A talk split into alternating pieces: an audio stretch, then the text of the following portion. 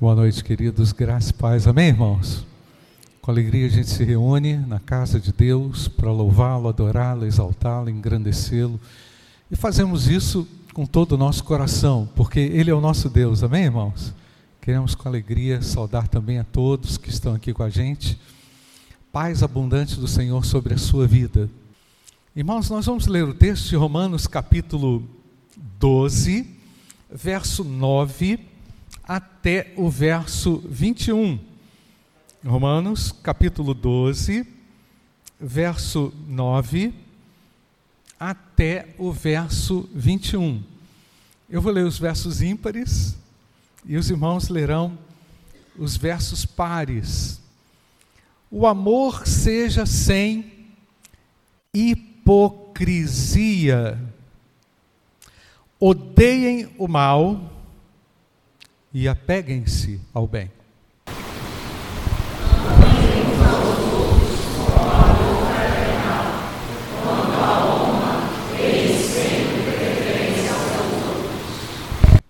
Quanto ao zelo, não sejam preguiçosos, sejam fervorosos no espírito, servindo ao Senhor.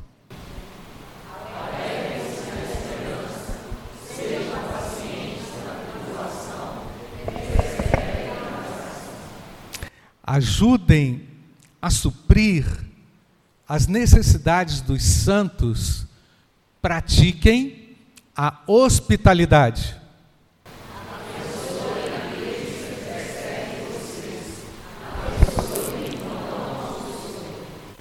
Alegrem-se com os que se alegram e chorem com os que choram.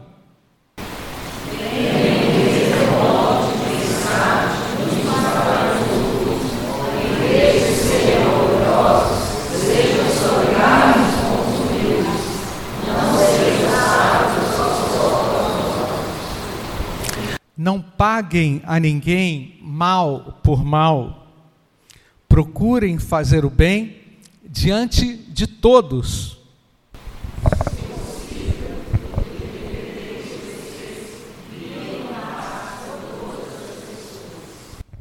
Meus amados, não façam justiça com as próprias mãos, mas deem lugar à ira de Deus, pois está escrito: a mim pertence a vingança, eu é que retribuirei, diz o Senhor.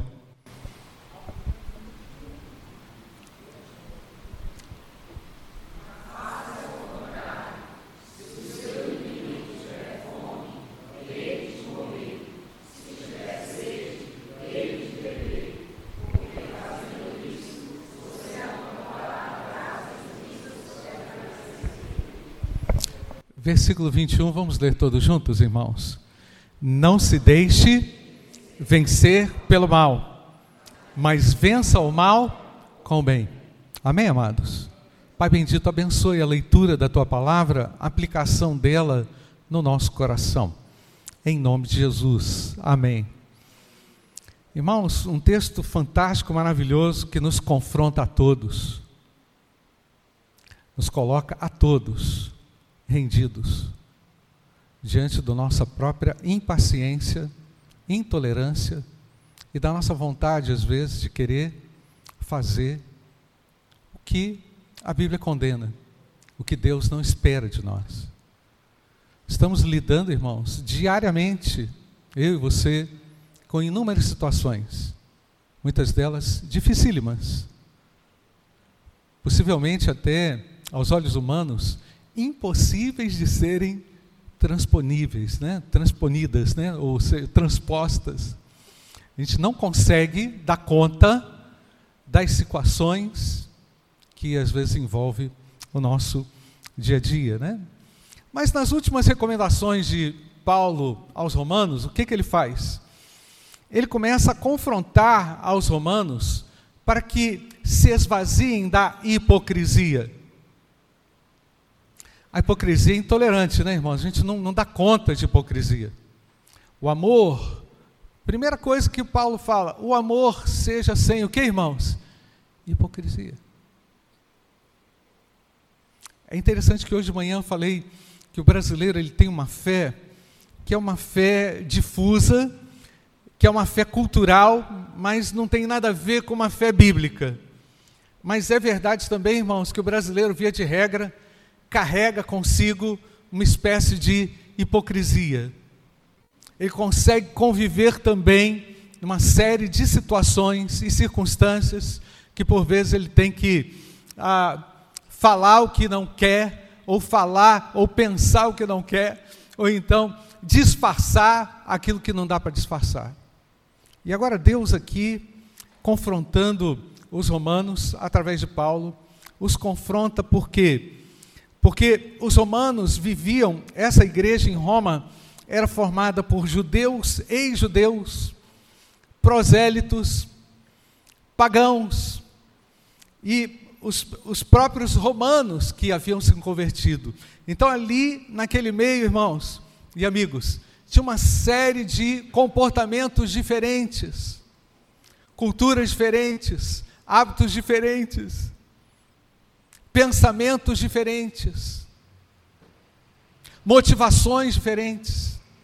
Então, Paulo apela que o amor de vocês seja um amor real, que a atitude de vocês seja uma atitude que valide a comunhão, onde as pessoas possam dizer: vale a pena estar aqui, vale a pena estar com você, vale a pena ser seu parceiro de trabalho, vale a pena valorizar o que você faz.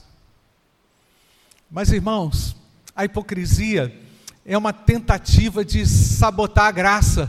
Para para pensar. Se a graça de Deus, por um lado, nos dá a oportunidade de sermos amantes uns dos outros e tolerantes uns dos outros, não é? A graça concede isso, amém ou não, irmãos? A hipocrisia faz o contrário. Ela faz você fingir que as coisas estão bem, mas enquanto elas não estão nada bem. Enquanto na verdade você sorri você está afim é de torcer o pescoço da pessoa. Não é mais ou menos assim, irmãos? Faz sentido ou não, irmãos? Mas como é então que Paulo quer resolver essa equação? Se, porventura, a hipocrisia exclui a graça, e é isso mesmo, a graça de Deus exclui hipocrisia também, irmãos. Porque quando eu sou confrontado pela graça, quando eu sou acolhido pela graça, quando eu sou perdoado pela graça, eu também perdoo. Quando eu sou alcançado pelo amor de Deus, esse amor que veio a mim é capaz de também fazer amar aquele que me odeia. E mais, eu sou capaz de carregá-lo, eu sou capaz de fazer o impossível só por causa do amor. Pode ser assim, irmãos? Então o amor ele nos dá condições, o amor legítimo que nós recebemos da pura fonte que vem do Senhor, nos dá condições de irmos além de nós mesmos e podemos enfrentar o que estiver pela frente. Porque enquanto o meu coração estiver pulsando o amor de Deus, eu vou dar conta de enfrentar o impossível dentro de casa, no trabalho, na igreja, no dia a dia, com o filho rebelde, com o marido, com a esposa, com o chefe. Então, irmãos, a graça, ela tem que então sabotar a hipocrisia, porque a graça precisa prevalecer. E é o amor que faz abrir é, a porta, por exemplo, do carro para alguém, é o amor que, de repente, vai fazer olhar alguém e, e, poder ajudar, oferecer algo para alguém. É esse amor, quando ele é pujante, quando ele não é hipócrita, ele não vai precisar de tirar foto, ele não vai precisar aparecer, o indivíduo não vai precisar aparecer em lugar nenhum. Porque esse amor, quem nos deu, é aquele que está nos vendo e nos avaliando em secreto, e está considerando em secreto todas as nossas atitudes e comportamentos. Então a gente chega na igreja, às vezes, a gente chega carregado por uma série de situações do nosso dia a dia, de pressões, que parece que desformata o coração da gente, que parece que tira do lugar o coração da gente. E esse amor, irmãos, do qual o apóstolo Paulo está falando aqui, não é um amor barato, não, não é qualquer amor. O que ele está querendo dizer é isso. Não vivam qualquer amor, vivam o amor de Deus que nos faz odiar o mal e nos apegar verdadeiramente ao bem. Então, esse amor vale a pena ser vivido. Esse amor está disponível a nós. Esse amor está disponível a você. Nós vamos deixar de fora a hipocrisia. Pode ser assim, irmãos? Faz sentido? Amém? Vamos pedir a Deus para nos dar o verdadeiro amor. Porque o amor humano é limitado. Ele bate aqui, ó. Ele tem um teto. O amor de Deus é o que, irmãos? Ilimitado.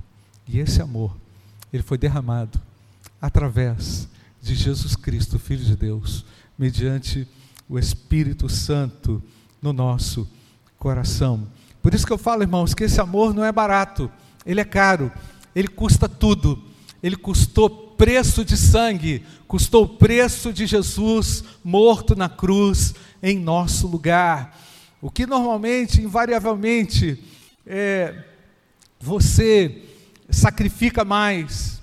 O que é que você está mais disposto a fazer, a pagar um preço por um amor hipócrita? Ou a viver realmente debaixo da dependência do Senhor e dizendo: Senhor, vem encher o meu coração de amor, venha me renovar no teu amor, venha me encher do teu amor. Então, esse renovar do amor de Deus nos faz tirar de lado a amargura, a ira, o orgulho, a arrogância. É? O que Paulo está dizendo é o seguinte: não seja um parasita. Olha lá, olha lá irmãos, ah, versículo 2, ah, perdão, 11. Quanto ao zelo, quanto ao zelo, vamos ler junto, irmãos. Quanto ao zelo, preguiçosos. Sejam como, irmãos? Fervorosos de espírito. Como? Servindo a Deus. Ter uma consciência de que nós estamos aqui a serviço do Senhor. Não só na igreja, na sua casa, no seu trabalho. Né? Estou servindo a Deus.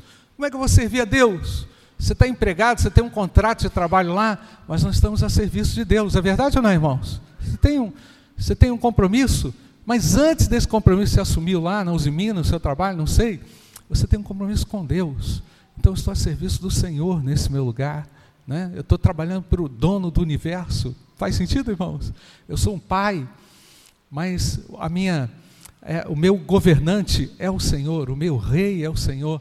Então é isso que Paulo está tá falando não sejam preguiçosos. Eu não sei agora se você concorda comigo, irmãos, mas é, é, a parasitose, eu não sou da área da saúde, não, mas a parasitose é o seguinte: é um organismo que junta no outro organismo vivo e começa a sugar, remover a vida que está no outro.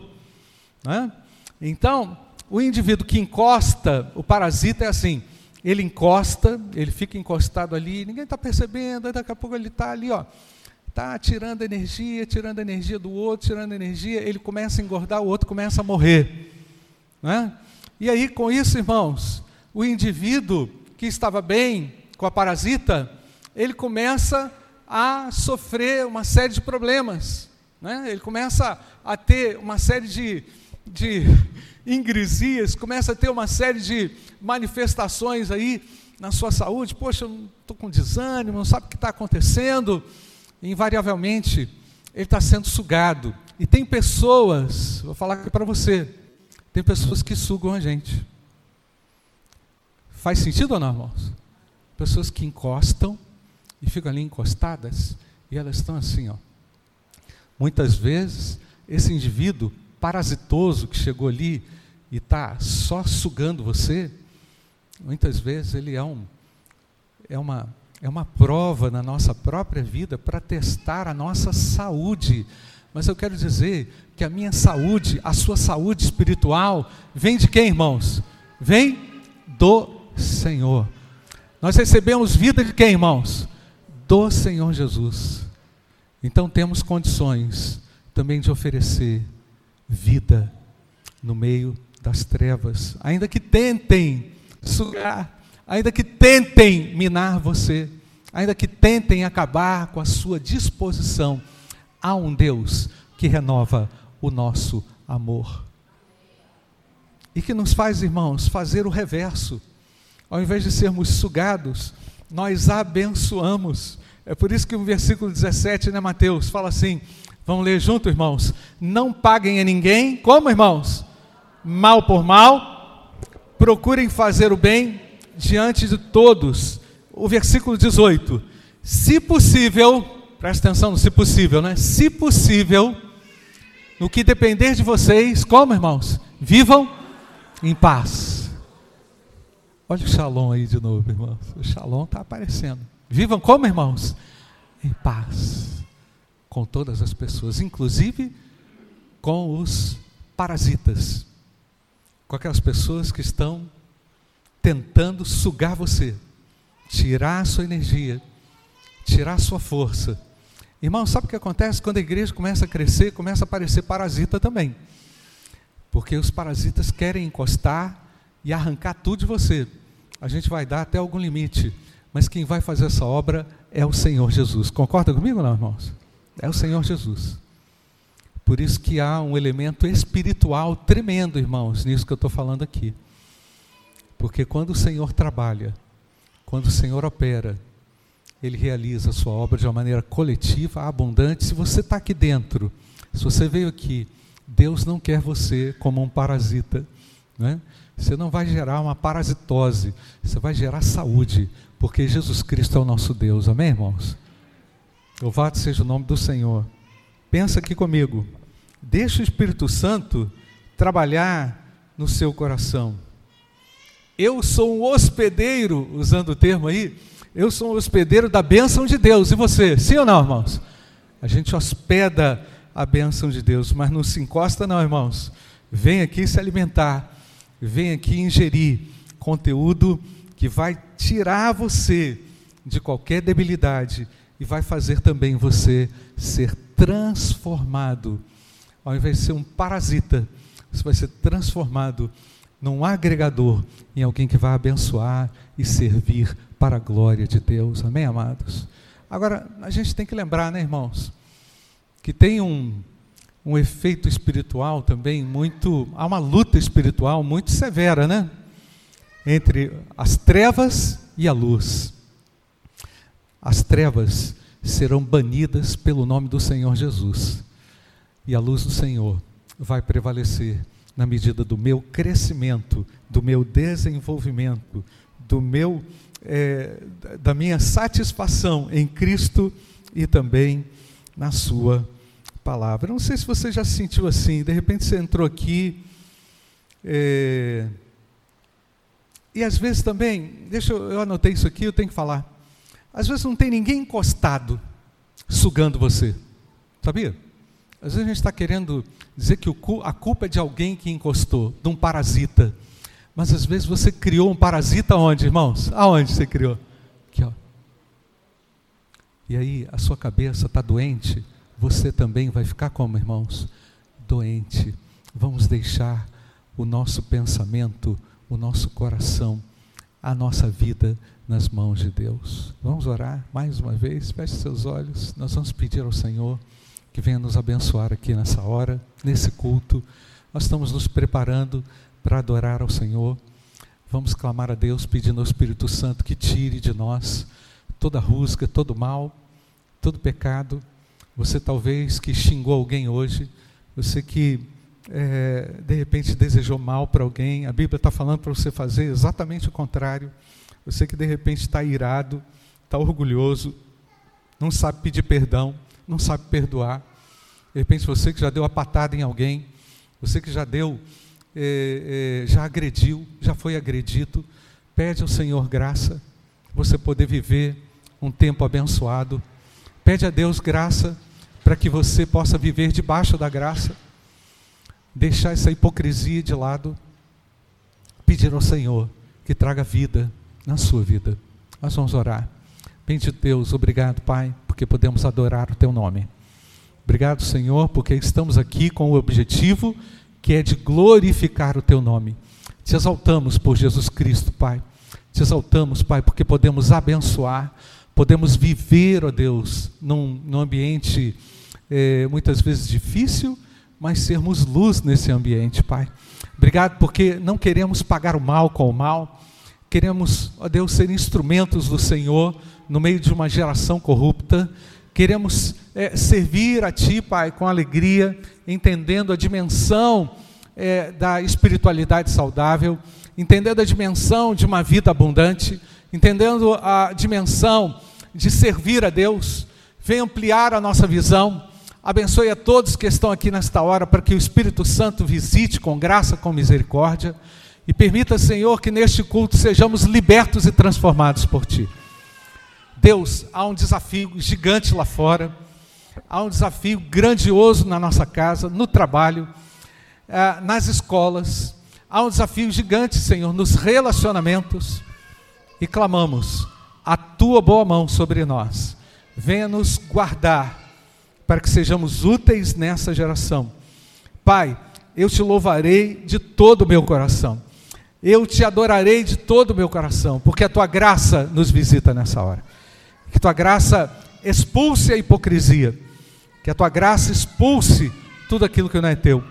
Oramos em nome de Jesus. Amém, Pai. Amém. Irmãos, tem vários tipos de parasitas. Vários tipos. Tem um parasita chamado oportunista. Já ouviu? Oportunista. Esse oportunista é um dos mais complexos, porque parece que é de difícil identificação, porque ele pega o organismo debilitado, fragilizado e arrebenta, destrói. E eu quero orar nesse momento. E vou continuar a nossa reflexão, mas eu quero orar pedindo para que Deus te dê vitória. Para que o Senhor te dê resistência para você não ser tragado. E sei como nós temos desafios, né, irmãos? O brasileiro é assim, começa depois do carnaval. né? ah, todo mundo em festa. Agora, agora é sério, vamos dizer, né? É, todo dia é sério, mas parece que agora o negócio fica mais sério. Nós vamos pedir a Deus para que nesse ano de 2024 a gente não perca o Shalom Adonai. Não perder a paz de Deus. No meio da confusão. É? O tema da minha reflexão hoje é não perca a esperança. Nós não vamos perder a esperança enquanto o Senhor for a nossa esperança. Eu não sei qual motivo que você tem, pode ser no trabalho, pode ser em casa, uma situação que já está se arrastando há muitos anos. Né? Você já não aguenta mais. Né? Isso pode ser com alguém da sua família, alguém do seu trabalho, não sei. Não sei. Mas eu, eu vou me colocar aqui de joelho, simbolizando é, a minha necessidade também que eu tenho de Deus. E se você quiser fazer isso, né, diante do desafio que você tem, né, você coloque-se também diante do Senhor. Nós vamos clamar a Deus. Vamos fazer desse momento um momento de clamor pela nossa vida, pelo nosso Brasil, pela sociedade brasileira, né, pelas famílias, pela enfermidade, pela luta que talvez aí você esteja enfrentando. Nós vamos clamar, Pai bendito, nós estamos aqui em nome de Jesus, diante do Deus da glória diante do Deus que tem toda a glória, todo o poder.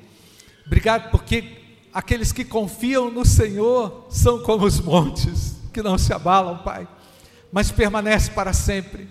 Nós estamos aqui, Pai, porque sabemos que esta obra é tua, não é minha, não é nossa, não é de ninguém aqui não.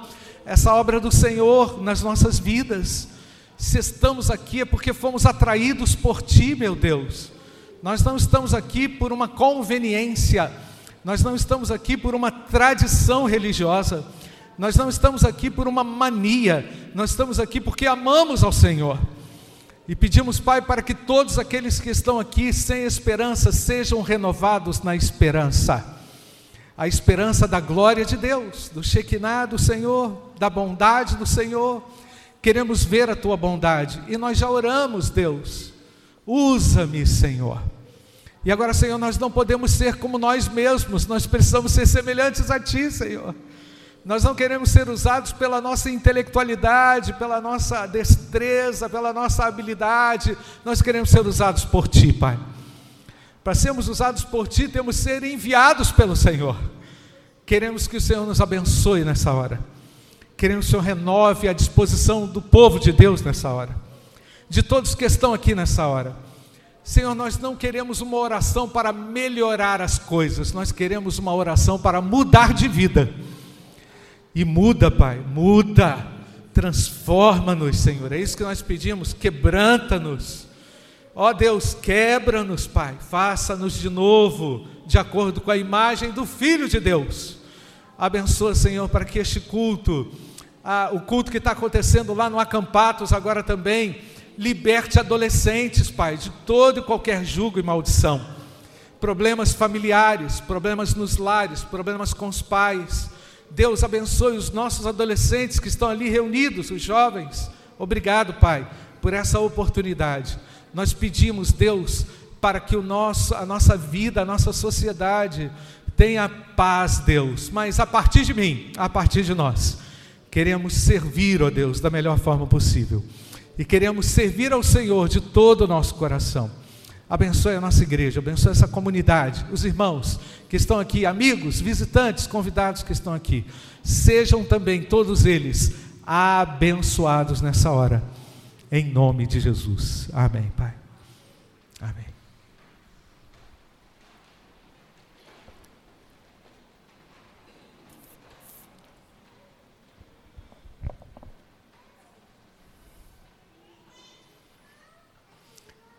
Irmãos, é, a maioria das frustrações que nós colhemos no dia a dia, elas estão relacionadas né, à confiança excessiva em alguém ou em alguma coisa. Né? Eu lembro, quem lembra do Elcio? Elcio Michele, quem lembra do Elcio Michele? Elcio Portugal.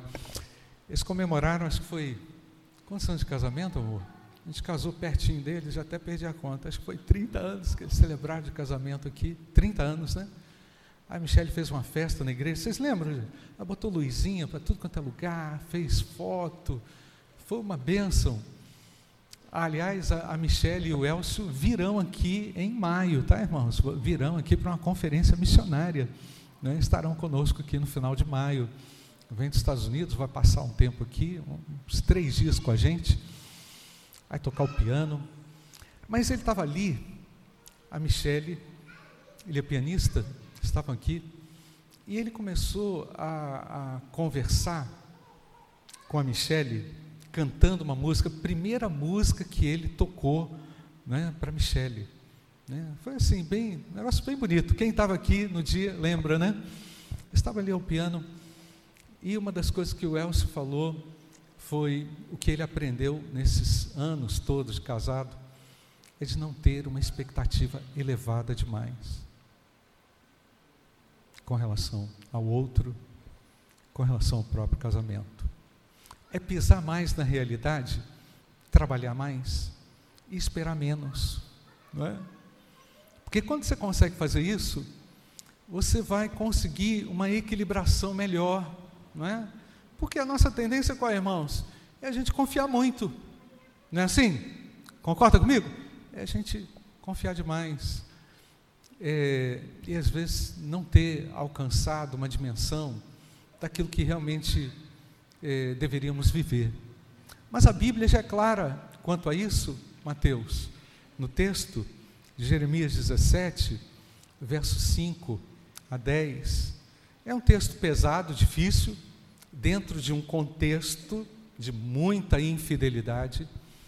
O contexto de Jeremias era um contexto árduo, onde o povo tinha se prostituído, o povo de Deus tinha se prostituído totalmente no sentido espiritual, se afastando de Deus, vivia uma infidelidade medonha.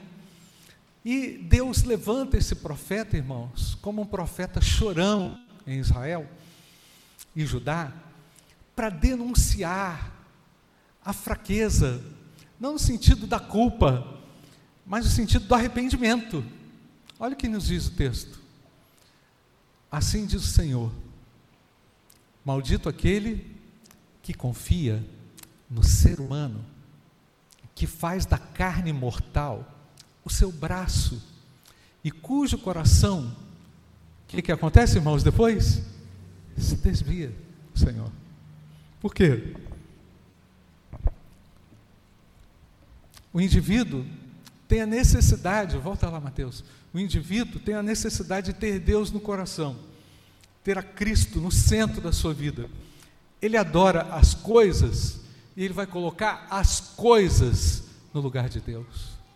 Percebe, irmãos? Ao invés do Senhor estar no centro, as coisas estarão no centro. Coisas e sentimentos também. Ou imaginações irreais. Por isso que o texto fala que é maldito aquele que confia. Não estou não tô promovendo a desconfiança deliberada.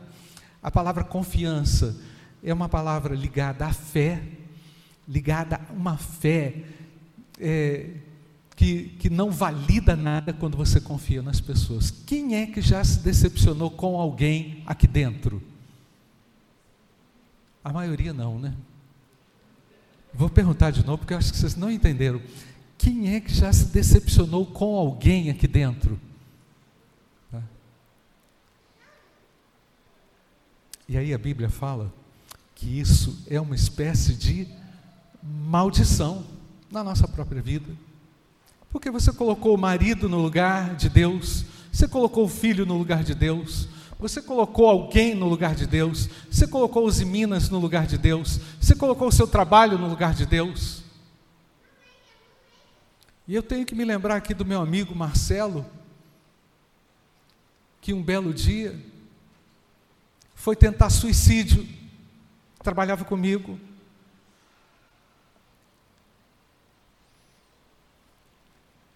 Foi para Saquarema, fumou tudo quanto é baseado, ia pular da ponte, da ponte não, da igrejinha, lá em cima em Saquarema, quem conhece Saquarema, no Rio de Janeiro, foi lá para a igrejinha, ia pular lá da igrejinha para tirar a vida. o que, que aconteceu? Alguém parou o Marcelo no meio do caminho e puxou esse cara para dentro da igreja e falou assim: A gente vai orar por você. E o pastor, sem conhecê-lo, falou o seguinte: Você está assim porque você perdeu o seu ídolo, a sua namorada era o seu ídolo. E agora não há nada no lugar, o seu coração está vazio, acabou o sentido da sua vida. Por isso que a Bíblia fala que maldito é aquele que faz o que, irmãos? Confia, deposita toda a sua esperança no outro. Há um Deus, louvado seja o nome do Senhor, amém, irmãos? Há um Deus. Meu amigo se converteu. Garotão de Copacabana, todo boizado, playboy virou crente. Me obrigava a ir com ele para pregar o evangelho para os amigos dele. Queria pegar os caras na força.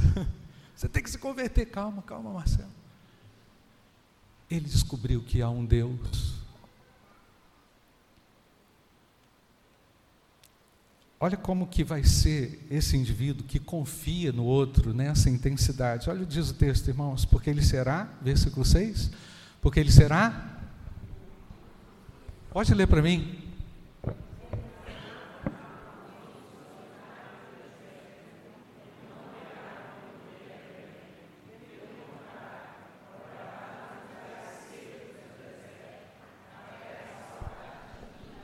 Faz sentido, irmãos? Olha a comparação. O cara vai viver numa terra seca, porque trocou a confiança pelo nome daquele que era, que é e que há de vir e substituiu, colocou sua confiança no homem. Versículo 7. Porém, agora é o contrário, né? Vamos falar bem alto, irmãos.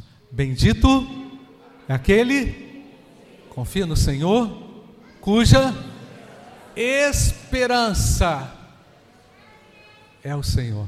Vamos renovar a esperança, sim ou não, irmãos? No Senhor. A minha esperança, eu confio em todos vocês, tá? Não estou promovendo aqui uma desconfiança. Eu amo todos vocês, vocês me amam, eu creio que vocês confiam em mim também. Mas, meu irmão, eu não posso passar de um limite. Eu não posso ir além. Por quê? Está escrito no texto, versículo 8 porque ele é como árvore, o que confia é como árvore plantada junto às águas, raízes para o ribeiro, e não receia quando vem o calor, porque as suas folhas permanecem como irmãos, verdes, e no ano da seca não se perturba, nem deixa de dar fruto. Versículo 9, olha só a explicação, irmãos. Enganoso é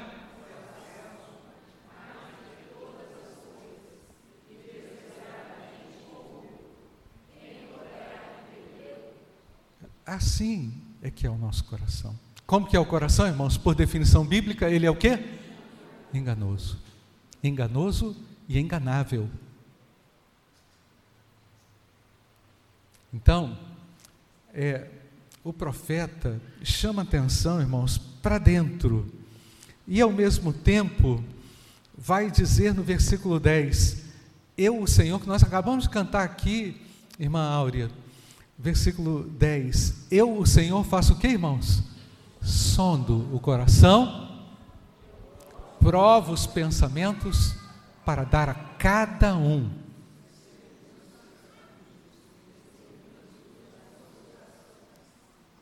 Assim somos nós.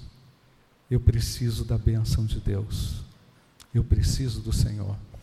E quando, irmãos, eu começo a transferir, como é que eu perco a esperança? Vou explicar como que eu perco a esperança. Quando eu tiro os meus olhos do alto e passo a colocar os meus olhos nas coisas, nas pessoas, na expectativa que porventura o outro não vai me atender, não, é? não vai conseguir me dar.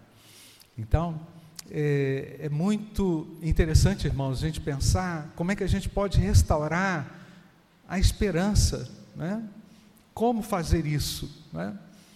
Recentemente, pregando aqui, o Fernando Costa eh, diz que a nossa esperança não é qualquer uma, não é qualquer esperança.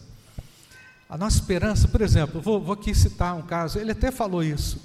Ah, eu tenho esperança que o mês que vem vão entrar de férias, eu vou passar dez dias. Como é que é o nome lá do lugar, Nils, que você vai? Guarapari. Né? Eu passo, é, pode ser mais, Nilson? Vou passar, nossa, vai ser uma bênção. E vamos na praia. Você teve uma esperança. Mas aí, acabou, acabaram-se os dez dias. O que, que você faz, Nilson? Volta com um monte de roupa suja para casa. Né? Volta, é aquela coisa. E aí, você, nossa, trabalhão que deu essas férias. Foi bom enquanto durou.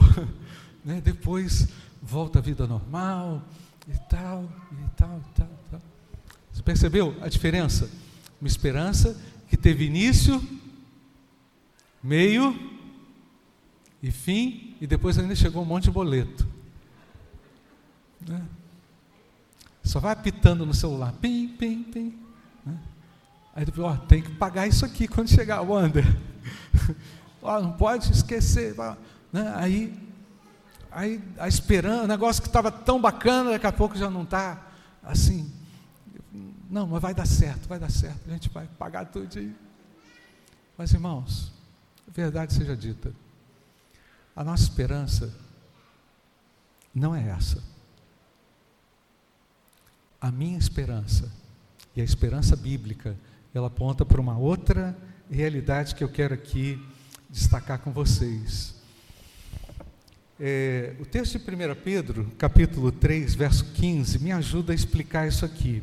Pelo contrário, 1 3,15, pelo contrário, santifiquem a Cristo. Pelo contrário, o que?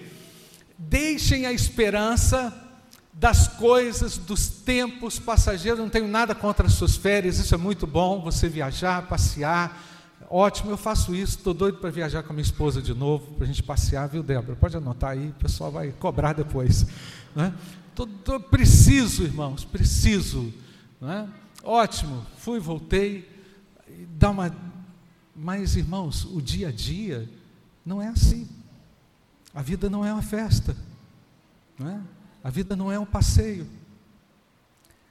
Ao contrário, o texto diz: santifiquem a Cristo como Senhor, aonde, irmãos? No seu. Olha o problema do coração de novo. Estando sempre preparados para responder a todo aquele que pedir razão da. Razão da. Razão da esperança que você tem. Isso aqui é bem mais profundo, irmãos, do que as coisas passageiras desse tempo. Concorda comigo, irmãos? Porque essa esperança foi uma esperança que alcançou o meu coração e que as pessoas estão esperando lá fora que eu diga para elas. Não é? E vamos entender como que é essa esperança, de acordo com aquilo que Cristo comunicou para nós. É? Primeiro, por que, que eu tenho esperança? Porque todos os meus pecados foram levados na cruz do Calvário, irmãos. Porque agora o meu coração está limpo pelo sangue de Jesus Cristo, Filho de Deus. Você pode dar um glória a Deus para isso, irmãos? Essa esperança eu preciso comunicar lá fora. Porque as pessoas estão carregadas, porque elas estão oprimidas pelo pecado porque elas estão destruídas pela mentira, porque elas estão desprovidas de algo que lhes dê real sentido na vida. E se eu for, se eu fui perdoado, se Deus me deu uma nova oportunidade, eu preciso comunicar isso. Isso é esperança para as pessoas. É a comunicação da real e do valor, da real mensagem e do valor excelente da nossa vida, que é sermos comunicadores da esperança de Deus. Davi passou por uma série de problemas no seu reinado, né? É, Saul, 42 anos de reinado, Davi, 40 anos de reinado, Salomão, 40 anos de reinado. O reinado, o período mais é, pujante de Israel foi quando Davi alcançou ali a amplitude máxima no seu território, no território com muitas conquistas. E Salomão veio depois enriquecendo a nação. E Davi, na, na, na sua pujança e, e na sua, no seu desenvolvimento do seu reinado, entende que Deus é capaz de perdoar pecados, até mesmo daqueles que são venerados, os mais venerados cometem erros, pecados, e eu louvo a Deus, irmãos, porque Jesus tem a capacidade de perdoar pecados e oferecer a você uma nova, uma nova oportunidade. Independentemente dos seus erros, dos seus fracassos, das expectativas frustradas, dos seus erros, eu preciso dizer isso lá fora. Eu preciso falar isso para as pessoas. Eu fui perdoado. Irmãos, eu e Débora estivemos na, na convenção brasileira. Eu falei isso hoje de manhã. 3.100 congressistas do Brasil inteiro. Coral da Cristolândia. Coral da Cristolândia. Tinha quantos do coral, Débora, lá? É muita gente encheu o palco assim. Todo mundo gritando e cantando. Eu sou livre. Eu sou livre. Foram libertos das drogas, irmãos. Há uns anos atrás nós trouxemos o coral da Cristolândia, ele cantou aqui. Somos livres porque nenhuma maldição está mais sobre nós. A maldição do pecado foi descarregada no Filho de Deus. Eu sou livre, eu preciso comunicar isso para as pessoas. Qual a esperança que eu vou comunicar? Número dois, foi nos dada a vida eterna. João 3,16, Mateus, vamos repetir, gente, você sabe isso de cor, não é? Porque Deus tanto amou o mundo, tal maneira, seu Filho unigênito, não pereça, mas tenha vida eterna. A centralidade do Evangelho. Eu preciso comunicar, de fato, irmãos, que além de ter sido perdoado, agora eu tenho uma vida que é eterna, que jamais acaba. Né? Eu falei hoje de manhã, repito o que seu neto falou, o, o, o Isaac. Neto Isaac, que por coincidência é meu neto também, perguntou o seguinte: vovô, vai ter criança no céu? Foi, Débora? Aí eu inventei lá, vai sim, vai sim, fica tranquilo.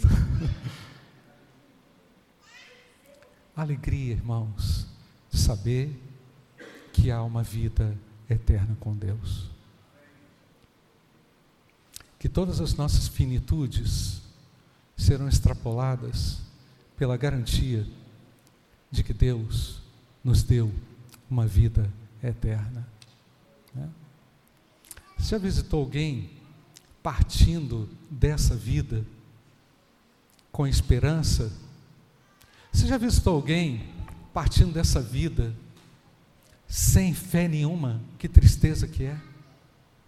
E que esperança é quando você vai e percebe a certeza que o indivíduo tem? Isso é esperança. Nós precisamos renovar a nossa esperança nas garantias que Deus nos oferece através da Sua palavra. Em terceiro lugar, irmãos, por que, que eu posso renovar a esperança? Porque eu tenho a promessa do céu. A vida eterna que Deus deu ao crente não é um estado sem emoção, é com emoção. O céu tem emoção, irmãos. O céu, nós vamos experimentar das maravilhas do Altíssimo, não vai ter noite. Por exemplo, lá no Acampatos ontem eu tomei café, aí deu dez e meio, senti fome, aí depois almocei, aí depois, três horas da tarde, eu já senti fome de novo, né? já lanchei, aí seis horas já estava todo mundo esperando a janta, né? jantei, aí depois, sete e meia da noite, nove horas, já tinha outro lanche, aí eu lanchei de novo é comida demais, irmãos. Não é, eu não estou falando assim porque, irmãos, a nossa esperança não acaba no céu, tá?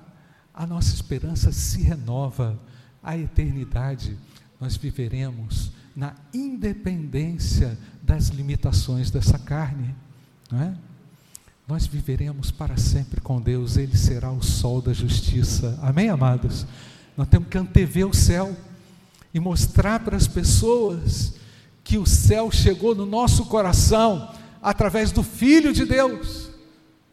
As pessoas precisam saber que há um céu, porque está todo mundo querendo viver muito bem aqui, mas se esqueceram de que o Senhor tem um céu reservado para nós.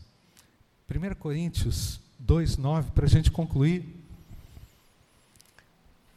É, 1 Coríntios 2, 9. Vamos ver a versão que você vai ter aí, ô Mateus? Vamos ler comigo? Mas como está escrito.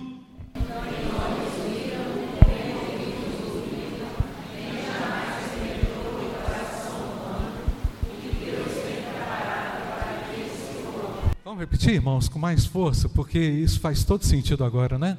Mas, como está escrito, nem olhos viram, nem ouvidos ouviram, nem jamais penetrou o coração humano.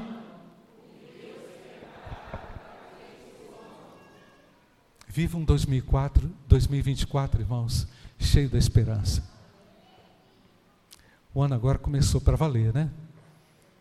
E nós vamos renovar a nossa esperança no poder e na autoridade do nome de Jesus. Né? Ah, pastor, eu troquei a verdadeira esperança por uma esperança humana. Fiquei frustrado, me arrebentei. Estou sofrendo até agora. Confiei demais e não fui correspondido. Eu quero dizer a você, irmãos, que Jesus Cristo é capaz de renovar a verdadeira esperança nos crentes. Nos desintoxicar de qualquer toxina, né, de qualquer efeito de parasita, né, qualquer efeito paralisante. Aquele que tem a certeza da sua salvação, do céu, aquele que tem a certeza da sua vida eterna, vai caminhar triunfante, oferecendo esperança para as pessoas, oferecendo vida que vem do trono de Deus. Não é? Pastor, eu fiquei com pena do meu amigo que perdeu o emprego, ninguém fez nada por ele, e aí eu emprestei um dinheiro para ele, ele falou que ia me pagar, eu estou precisando desses 10 mil até hoje, estou no calote. Né? O cara falou que ia me pagar, ia receber a rescisão, ia me pagar, não pagou. Coloquei todo o meu coração em alguém. Acontece isso ou não, irmãos? Frustrei. Ia trocar de carro, agora me enrolou minha vida todinha, porque eu coloquei a minha, sabe, eu fiz além do que deveria, fui além do que deveria. Deus nos dê capacidade de sermos comunicadores da esperança. Vamos orar, vamos falar com Deus. Ore ao Senhor, feche seus olhos. Nós vamos pedir ao Senhor. Nós vamos cantar mais uma vez, usa-me, tá? Mas nós vamos cantar agora de uma, né, com mais força. Mas eu quero orar com você que entrou aqui, está preocupado, não sabe o que vai ser ainda. Mas Jesus oferece a você uma oportunidade de viver o melhor de Deus, na esperança que jamais acabará, que ninguém vai conseguir tirar. Ninguém. Essa esperança está em Jesus Cristo, o Filho de Deus. Eu não preciso melhorar, eu preciso ser renovado, eu preciso ser transformado. Não é? Se você veio aqui só para melhorar, ótimo, você vai ter um casamento, depois seu casamento vai acabar, beleza. Agora, você vai morrer. Agora, se você veio aqui para nascer de novo, se você está aqui, você precisa nascer de novo, você precisa de Jesus Cristo. Ah, eu quero melhorar porque eu quero um emprego. Aí você passa no emprego, ótimo, aí depois a empresa fecha e acabou o emprego. E aí? Como é que vai ser? Eu não quero melhorar, eu quero uma nova vida. Eu preciso de Jesus. Você precisa de uma nova vida. E Jesus tem a oportunidade de dar a você uma nova vida. Vamos orar. Quem quer renovar a esperança seriamente aqui nessa hora, coloque-se de pé.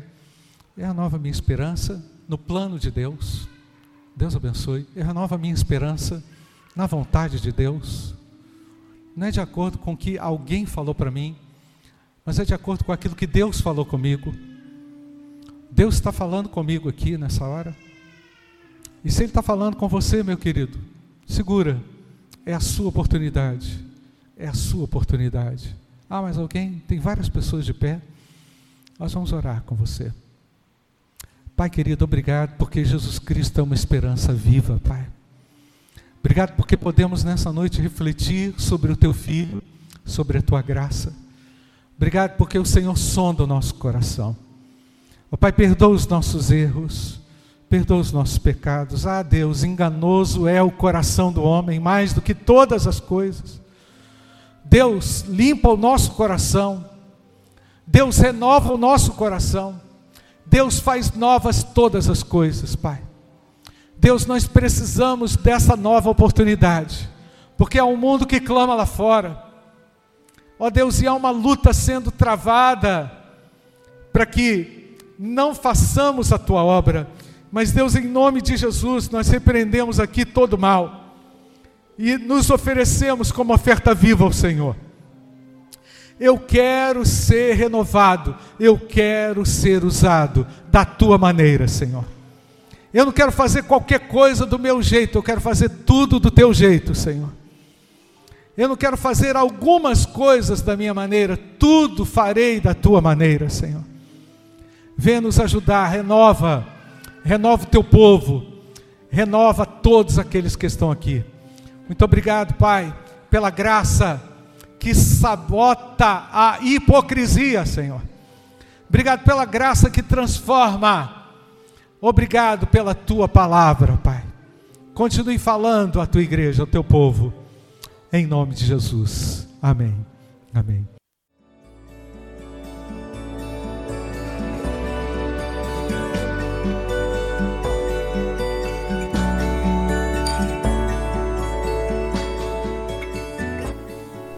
A Igreja Batista do Bom Retiro tem plena convicção de que a palavra de Deus é poder para salvar e transformar vidas. Nosso desejo é que essa mensagem tenha alcançado seu coração. Para saber mais sobre quem somos e em quem acreditamos, acesse ibbrpatinga.com.br.